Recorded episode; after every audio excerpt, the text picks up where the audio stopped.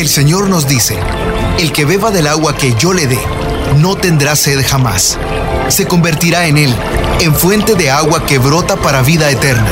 Y para conocer más de esa agua que nos da vida, Buenos días en el camino presenta El Cántaro, un segmento conducido por el padre José Román Flecha, doctor en teología moral, quien nos orienta sobre la verdad de nuestra fe. A continuación,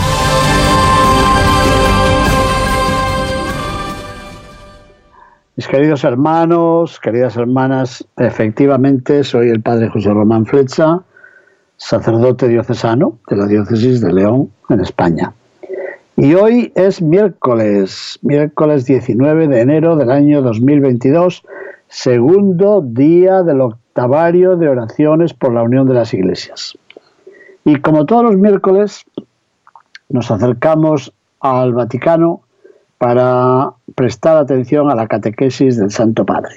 Hoy ha sido la catequesis número 8 sobre San José y se ha referido a San José como Padre en la ternura.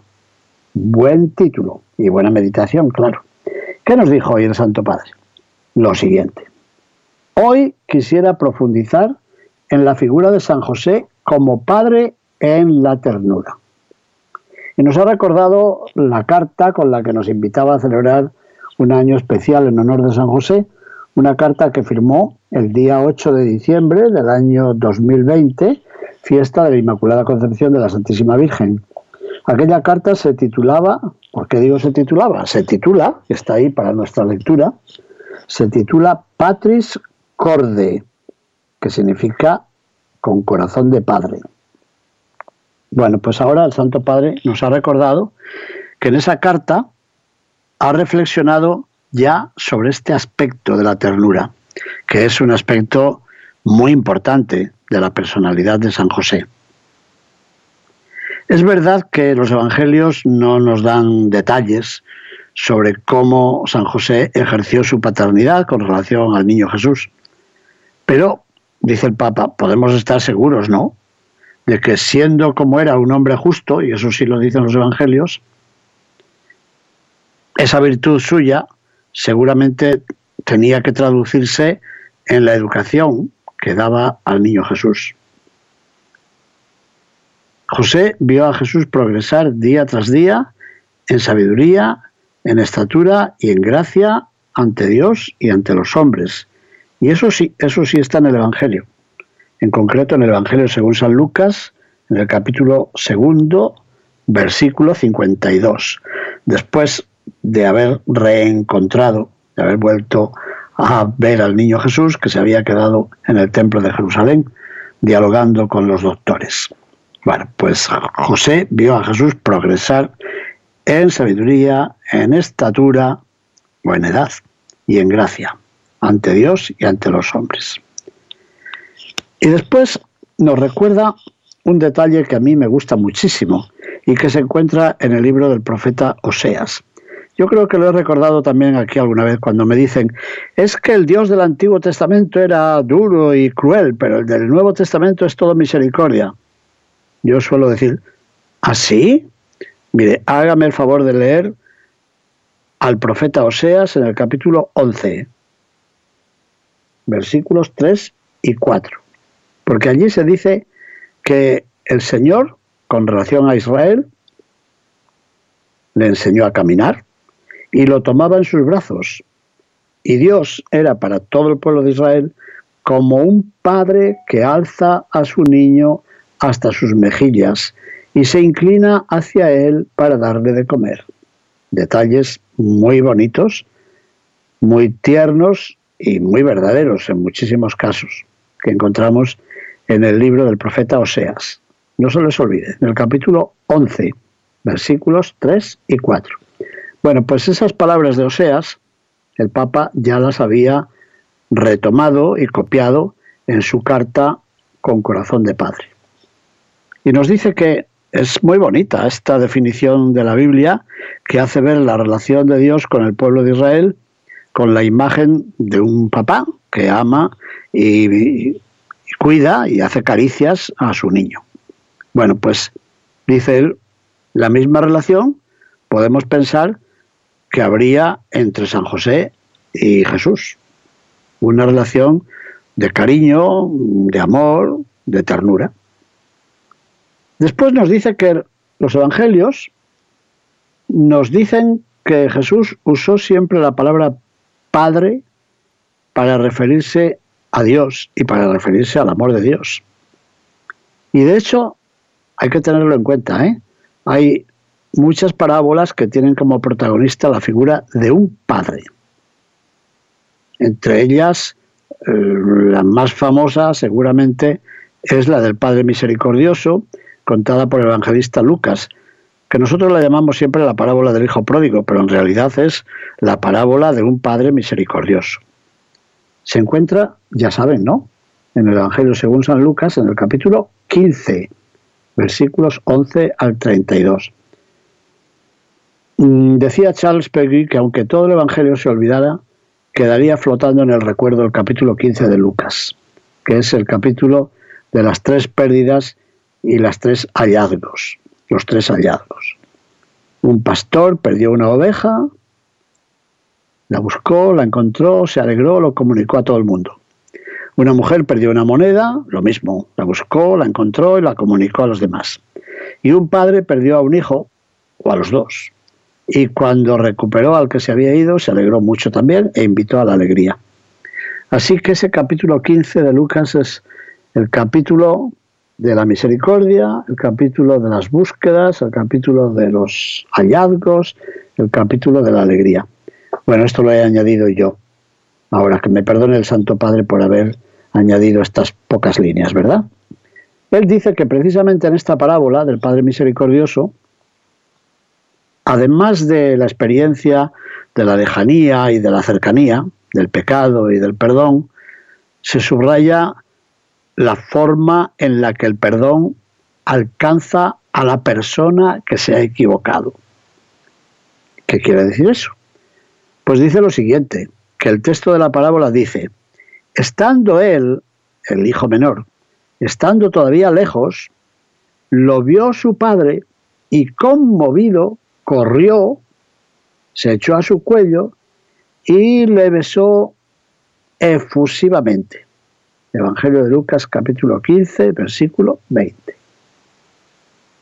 Y añade el Papa, aquel hijo que se había marchado de casa, seguramente que regresaba, en España decimos con las orejas gachas, con las orejas caídas, seguramente regresaba esperando un castigo y una justicia que al máximo, al máximo le habría podido dar el lugar de uno de los siervos, de los criados, de los empleados en casa de su padre. ¿Y qué creen? Regresa con miedo y se encuentra envuelto por el abrazo del padre. Así que la ternura es algo más grande que la lógica, el pensamiento y los sentimientos de este mundo nuestro. Porque la ternura es una forma inesperada de hacer justicia. En este momento me acuerdo de un sacerdote de una diócesis española en la cual prediqué el retiro a los padres y uno de ellos me dijo en público, delante de todos sus hermanos, que él no acababa de ver cómo se relacionaban la justicia y la misericordia. ¿Cómo se puede ser justo siendo misericordioso? ¿Y cómo se puede ser misericordioso siendo justo? Pues bueno, yo le dije algo, algo de lo que ha dicho hoy el Papa, que la ternura es una forma inesperada de hacer justicia. Yo me acordaba del Salmo 130 cuando dice que el Señor perdona y que perdonando infunde respeto. Es decir, haciendo misericordia, en realidad está haciendo justicia, una justicia misericordiosa. Bueno, pues el Papa lo ha dicho de esta otra manera, que la ternura es una forma inesperada de hacer justicia. Se dan cuenta que me gusta esta frase, ¿verdad? La ternura es una forma inesperada de hacer justicia. Por eso, no debemos olvidar nunca que Dios no se asusta de nuestros pecados. Eso nos va bien a todos No sé si a mí el primero o el último, pero a mí también. Y a muchos de ustedes que llaman a este programa y que algunas veces nos hablan de sus pecados y cómo los pecados les vienen a la mente de día y de noche, despiertos y en sueños. Bueno, pues escuchen lo que ha dicho hoy el Papa. No olvidemos nunca que Dios no se asusta de nuestros pecados. Metámonos bien esto en la cabeza. Y lo repite, Dios no se asusta de nuestros pecados. Dios es más grande que nuestros pecados. Eso es lo que me dijo aquel párroco con el que pasé un verano allá en Alemania. A ver, ¿sabe usted decir esto en alemán? La misericordia de Dios es más grande que nuestros pecados. ¿Sabe decir eso en alemán? Sí, sí, ya sé. Ya, pues vaya al confesonario. Eso es lo que tiene que decir a todo el mundo. Dios, su bondad, su ternura es más grande que nuestros pecados. Porque es Padre, es amor y es tierno. No me lo estoy inventando, ¿eh? esto lo ha dicho el Papa. Dios es Padre, es amor y es tierno.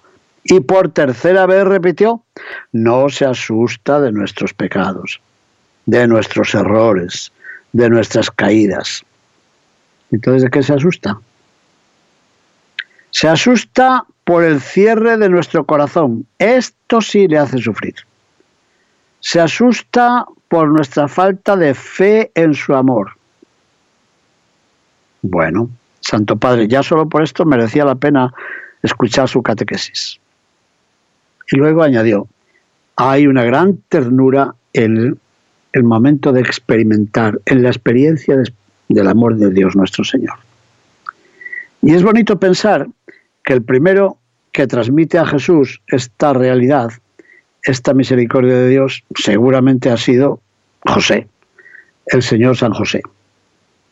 De hecho, las cosas de Dios nos llegan siempre a través de la mediación de experiencias humanas. Es verdad esto. Y añadió una anécdota. Y dijo, hace tiempo, y no sé si ya lo he contado, Ay, Santo Padre, nos está pasando igual. A mí me ocurre lo mismo. Cuando voy a contar una anécdota, pienso, yo creo que esto ya lo he contado alguna vez. Y su santidad lo ha dicho esto esta mañana también. Hace tiempo, y no sé si ya lo he contado alguna vez, un grupo de jóvenes que hacen teatro, un grupo de jóvenes pop, innovadores, quedaron impresionados por esta parábola del Padre Misericordioso y decidieron hacer una obra de teatro con este argumento, con esta historia. Dice, y lo hicieron bien. Y todo el argumento es, al final, que un amigo escucha al hijo que se había alejado del padre, que quería volver a casa, pero tenía miedo de que el padre lo echase y lo castigase, y el amigo le dice en esta obra de teatro, oye, em, manda un mensajero y di que tú quieres volver a casa. Y si el padre te va a recibir, que ponga un pañuelo en la ventana, la que tú veas apenas tomes el camino final. Y así lo hizo. Y esa obra de teatro, con cantos y bailes, sigue hasta el momento en el que el hijo entra en la calle final y ve la casa, la casa paterna. Y cuando alza los ojos, ve la casa llena de pañuelos blancos, llena, no uno, sino tres, cuatro en cada ventana. Bonito, ¿eh? Yo no sé si lo había contado Santo Padre, pero yo no se lo había oído nunca. Y añadió, así es la misericordia de Dios. No se asusta de nuestro pasado, de nuestras cosas malas. Se asusta solamente del cierre de nuestro corazón. A ver, todos nosotros tenemos cuentas que resolver con Dios, seguro. Podríamos decir, como dijo Jesús, y el que no las tenga, que tire la primera piedra. el que esté sin pecado, que tire la primera piedra. Y todos se guardaron la piedra y se marcharon para casa. Todos tenemos cuentas que resolver. Pero hacer las cuentas con Dios es algo muy bonito. Porque nosotros empezamos a hablar y decir, Señor, mira que yo he hecho esto, mira que yo te he ofendido en esto. Y Él nos interrumpe abrazándonos. Abrazándonos, ¿eh? No abrazándonos, abrazándonos. Eso es lo que hizo con el hijo que volvía de casa, que traía aprendido su papelito, Padre, pecado contra el cielo y contra ti, ya no soy digno de que me llames hijo tuyo, trátame al menos como a uno de tus jornaleros. Y lo iba repitiendo, a ver si me lo aprendo, a ver si me lo aprendo, a ver si me lo aprendo. Y llegó al camino y empezó a decir, Padre, he pecado contra el cielo. Y el padre lo abrazó y le besó y le dijo, cállate muchacho. Dios nos abraza. Eso es la ternura. Bueno, y entonces podemos preguntarnos si nosotros hemos experimentado alguna vez esta ternura. No solo. Y si nos hemos convertido en testigos de ella. Estos días estoy terminando de corregir una charla que impartí a los sacerdotes de mi propia diócesis sobre la Iglesia del Concilio. Así que he leído muchas cosas sobre el Concilio Vaticano II y no solamente sobre Juan XXIII, que lo inició, y sobre Pablo VI, que lo continuó. Ahí he vuelto a descubrir que ya el Papa Pío XI había pensado en convocar un concilio y he leído muchas cosas de Pío XII y he leído una frase que dije, uy, esto qué hermoso es. Porque Pío XII dijo alguna vez, la iglesia no necesita apologetas, necesita testigos. No necesita gente que haga apología, sino que dé testimonio. La iglesia no necesita gente que la defienda de palabra, con argumentos, discutiendo. Gente que hace cursos sobre apologética para defender a la iglesia. Está bien, Pío XII decía, no, lo que necesita son testigos, es decir, personas que vivan como hijos de Dios y como hijos de la Iglesia. Me ha gustado mucho eso también. Bueno, pues preguntémonos si nosotros hemos experimentado la ternura de Dios y si en lugar de hablar de la ternura de Dios, como hablo yo todos los días, lo que estamos haciendo es ser testigos de la ternura de Dios.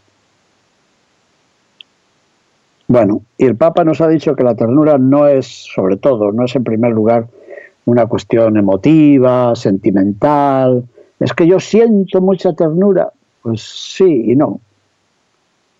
La ternura es otra cosa. Nos lleva a vivir la experiencia de sentirnos amados y acogidos. Sentirnos amados y acogidos no por nuestra grandeza, por nuestra sabiduría, por nuestra bondad, no. Amados y acogidos en nuestra propia pobreza, en nuestra propia miseria y por tanto transformados, transformados totalmente por el amor de Dios. Santo Padre ha quedado muy bien esto en su catequesis de hoy. Y después nos ha dicho que Dios no confía solo en nuestros talentos. No, no.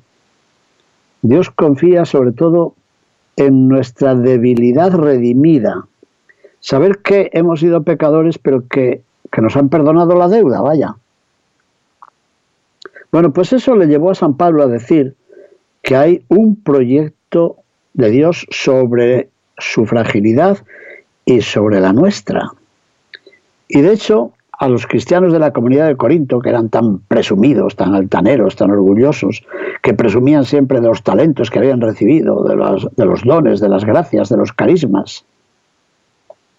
Pablo les dice en la segunda carta, para que yo no me engría, no me ensoberbezca con la sublimidad de mis revelaciones, se me dio un aguijón a mi carne un ángel de Satanás que me abofetea.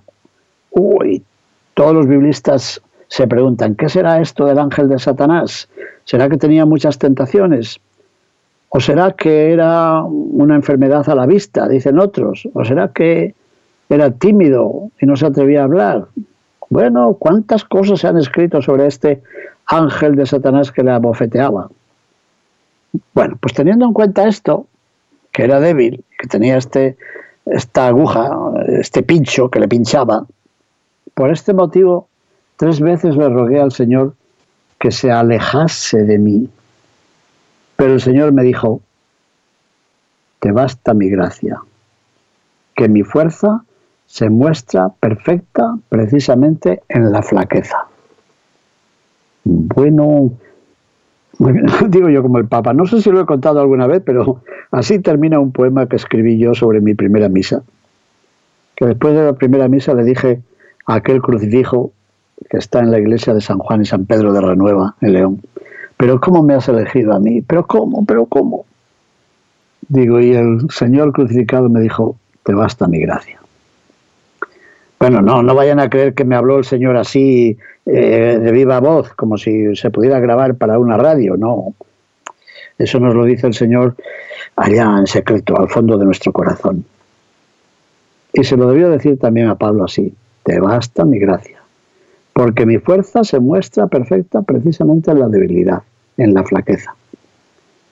¿Dónde está esto? Oiga, padre, ¿dónde está eso? En la segunda carta a los Corintios, capítulo 12, versículos 7 al 9. Mire a ver si usted necesita esta frase, que el Señor seguro que le está diciendo, te basta mi gracia. Tú que te quejas de que tienes tentaciones, de que tienes mal humor, que eres corajudo, corajuda, que no puedes con tus adiciones, que son bastantes. El Señor te dice, te basta mi gracia. Pero tienes que creértelo, claro. El Señor no nos quita todas las debilidades sino que nos ayuda a caminar con las debilidades, tomándonos de la mano. A ver, a ver, a ver, a ver, Santo Padre, yo creo que tengo que tomar nota de esta frase. El Señor no nos quita todas las debilidades. Ah, pues yo conozco gente que está deseando que el Señor le quite todas las debilidades. Pues no, no se las va a quitar. El Señor no nos quita todas las debilidades, pero nos ayuda a caminar con ellas. ¿Cómo? Pues como el papá a su niñito tomándonos de la mano. Toma de la mano nuestras debilidades y se pone cerca de nosotros. ¿Y eso cómo se llama? Eso es la ternura, pues. La experiencia de la ternura consiste en ver ese poder de Dios que pasa ahí, que pasa precisamente a través de eso que me hace frágil. Siempre y cuando nos convirtamos de la mirada del maligno, que nos hace mirar nuestra fragilidad con un juicio negativo, a la mirada del Espíritu Santo, que nos ayuda a ver las cosas de otra manera. Bueno, pues la ternura es el mejor modo para tocar lo que es frágil en nosotros. Y el Papa aludió a algo que está muy presente ahora mismo en nuestra sociedad. Y dijo, miren cómo las enfermeras y los enfermeros tocan las heridas de los enfermos, con ternura, para no herirles más, claro. Bueno, pues así, así es como el Señor toca nuestras heridas, con la misma ternura. Por esa razón es importante encontrarnos con la misericordia de Dios, especialmente en el sacramento de la reconciliación, en la oración personal con Dios, teniendo una experiencia de verdad y de ternura. Y dice el Papa, ¿saben qué? Aunque parezca mentira, también el maligno también el chanclas, también el demonio puede decirnos la verdad. Él es mentiroso, sí, pero se las arregla para decirnos la verdad, para llevarnos a la mentira. Pero si lo hace es para condenarnos. En cambio, el Señor nos dice la verdad y nos tiende la mano, pero para salvarnos. Sabemos, sin embargo, que la verdad que viene de Dios no nos condena, la verdad que viene de Dios nos acoge, nos abraza, nos sostiene, nos perdona. Así es. Porque Dios perdona siempre. Ya, métanselo en la cabeza, dijo el Papa, y en el corazón, claro. Dios perdona siempre. Somos nosotros los que nos cansamos de pedir perdón, pero Él perdona siempre. Dice, también las cosas más malas, las cosas peores, las cosas malísimas, todo lo perdona el Señor. Nos hace bien entonces mirarnos en la paternidad del Señor San José, que es un espejo de la paternidad de Dios, y preguntarnos si nosotros le permitimos al Señor que nos ame con su ternura y que nos transforme a cada uno de nosotros. Por cierto, eso es lo que significa metanoia, transformación que nos transforme a cada uno de nosotros en hombres y en mujeres capaces de amar así. Sin esta revolución de la ternura, porque hace falta, ¿eh? hace falta una revolución de la ternura, corremos el riesgo de permanecer, ¿cómo? Pues ahí, presos en una justicia que no permite levantarnos fácilmente y que confunde la redención con el castigo. Dijo, por eso hoy quiero recordar de forma particular a nuestros hermanos y a nuestras hermanas que están en las cárceles. Es justo, sí, que quien se ha equivocado pague por su error, pero también es justo que quien se ha equivocado pueda redimirse del propio error. No puede haber condenas sin ventanas de esperanza. Cualquier condena siempre tiene una ventana de esperanza. Esto es muy bonito, Santo Padre, no sé qué van a decir, ¿eh? Porque ya sabe que casi siempre le critican a su santidad por alguna frase que ha dicho. Van a decir, el Papa ha dicho que se acaben las cárceles. Bueno, no ha dicho eso, ¿verdad que no? Que no puede haber condenas sin ventanas de esperanza. Así que pensemos en nuestros hermanos y nuestras hermanas encarcelados y pensemos en la ternura de Dios por ellos y recemos por ellos, para que encuentren en esa ventana de esperanza una salida hacia una vida mejor, no hacia una vida igual o hacia una vida peor, como a veces ocurre, hacia una vida mejor. Y como ha hecho todos estos días pasados, también hoy el Santo Padre concluyó con una oración dirigida a San José, muy hermosa. Dijo así, San José, Padre en la ternura, enséñanos a aceptar ser amados precisamente en lo que en nosotros es más débil Haz que no pongamos ningún impedimento entre nuestra pobreza y la grandeza del amor de Dios. Suscita en nosotros el deseo de acercarnos al sacramento de la reconciliación, para ser perdonados y también para ser capaces de amar con ternura a nuestros hermanos y a nuestras hermanas en su pobreza.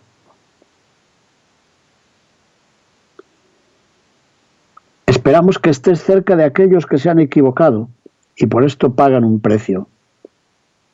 Ayúdales a encontrar, junto a la justicia, también la ternura para poder volver a empezar. Y enséñales que la primera forma de volver a empezar es pedir perdón sinceramente, para sentir la caricia del Padre Celestial. Muy bien, mis queridos hermanos, muy hermosa la catequesis. Después, el Papa nos dijo que su pensamiento va a la población de las islas de Tonga, que han sido golpeadas en estos días pasados por esa erupción de un volcán submarino que ha causado grandes daños materiales en todo el Océano Pacífico. Ha dicho que está espiritualmente cerca de todas esas personas probadas, implorando de Dios el alivio por su sufrimiento y nos invita a todos a unirse a él, al Papa, en la oración por estos hermanos y hermanas. Muy bien, se nos ha terminado el tiempo, mis queridos hermanos. Muchísimas gracias. ¿Cuántos ejemplos nos da San José? El Señor San José, como se dice en muchos de los países de ustedes, ¿a que sí? Bendiciones. Buenos días en el camino presentó El Cántaro con el Padre José Román Flecha.